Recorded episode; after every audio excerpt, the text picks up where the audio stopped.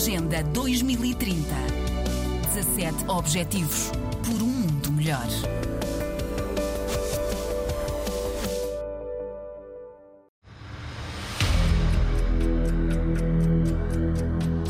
Somos mulheres que lutam, que não esperam por alguma coisa acontecer, não têm emprego. Josefa Souza é o principal rosto da Associação das Mulheres do Planalto Leste, na fronteira entre os municípios do Porto Novo e Ribeira Grande de Santo Antão.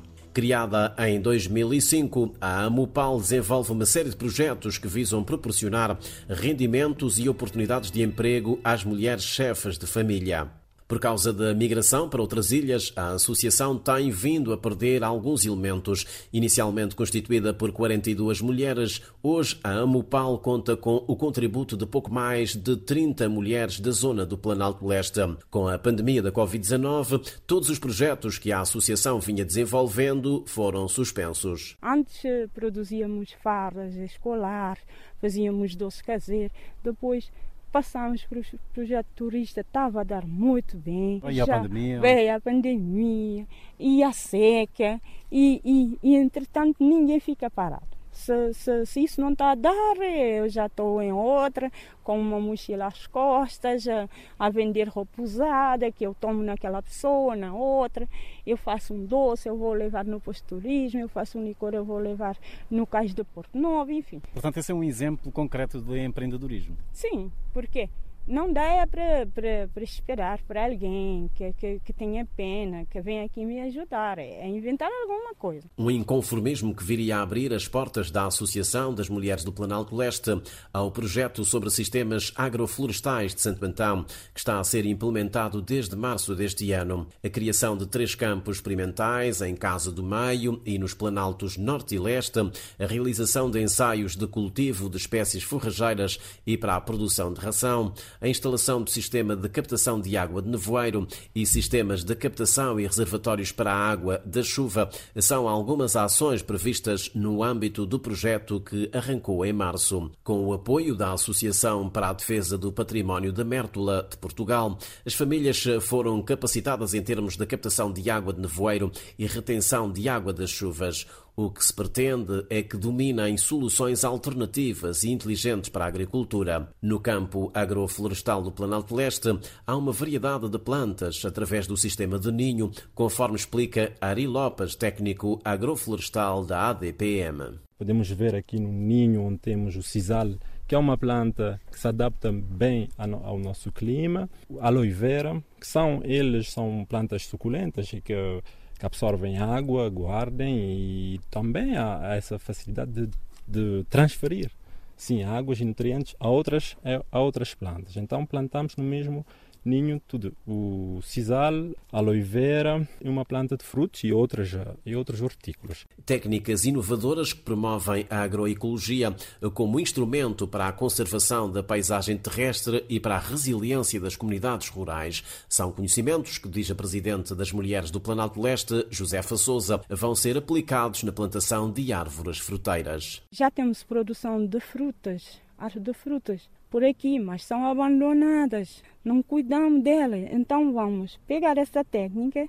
Essas plantas aqui não vão produzir por enquanto. Mas vamos usar dessa técnica para cuidar daquelas que já produzem. Que é de lá que tiramos os frutos para fazer as transformações. Mas tiram, é frutinhos bem miudinhos, por causa de não, não podar, de não tratar. Então, o que é que estamos aprendendo aqui? Vamos já usar naquelas que já produzem. Ao contrário do que seria de esperar, a zona alta do Planalto Leste não tem sido bafejada pela chuva nos últimos anos. As mulheres e os homens do campo têm recorrido à água autotransportada, uma dificuldade que está em vias de ser ultrapassada, uma vez que, de acordo com o especialista Ari Lopes, o projeto agroflorestal da Ilha de Santo Antão prevê a captação de água de nevoeiro através da construção de reservatórios de ferro-cimento. Essa zona tem muito nevoeiro e pode-se produzir uma certa quantidade de água. Já houve experiências feitas mesmo a nível de Santo Antão, mas que não que não foi adiante. Não. Então vamos eh, agora mesmo no mês de setembro já começar essa experiência e ver o que hum, os resultados é que é que teremos. Bom, esse reservatório ferro-cimento que construímos, que é um reservatório simples, eh, onde houve uma formação para as famílias e uma forma que as pessoas possam ter nas suas casas um tipo de reservatório que não custa muito caro e que podem recuperar água das chuvas, dos terraços, dos talhados. Leonor Canadas é aluna do curso de mestrado em Agricultura Biológica com supervisão de duas universidades europeias, uma austríaca e outra dinamarquesa. Escolheu os campos experimentais de agrofloresta de Santo Antão como objeto da sua tese de mestrado. A ideia, segundo Leonor, é perceber quais os fatores críticos para o sucesso do projeto e até que ponto faz sentido para as comunidades onde se insere. O objetivo é, é tentar perceber com eles primeiramente quais são, quais são os, os sistemas uh, de cultivo que existem na zona, como é que funciona o sistema agrário uh, e depois tentar entender também quais são os problemas uh, dos agricultores, quais as suas necessidades e quais os objetivos de uma, qualquer inter, intervenção que seja realizada, nomeadamente este projeto, mas não só. Depois, numa fase mais avançada da pesquisa, uh, olharemos mais em concreto para o projeto em si, também quando já, já tiver um pouco mais avançado em termos de resultados, uh, para, tentar, para tentar perceber quais é que podem ser os fatores que no médio e no longo prazo podem influenciar ou não o sucesso do projeto para tentar precisamente uh, contrariar os fatores que possam ter uma influência negativa para garantir que o projeto no longo prazo uh, seja bem sucedido. Apesar de estar há pouco mais de uma semana na Ilha de Santo Antão, a aluna do curso de mestrado europeu de Agricultura Biológica já percebeu que poderá haver alguma resistência eh, por parte das comunidades em fazer a transição para uma agricultura inteligente. Acredito também pelo que falei com estas pessoas que ao nível da comunidade em geral há certamente vão haver certamente muitas uh, restrições e a dificuldade de, de fazer uma espécie de transição não é, para, para o sistema agroflorestal e para as técnicas agroecológicas. Acho que isso é normal, não é?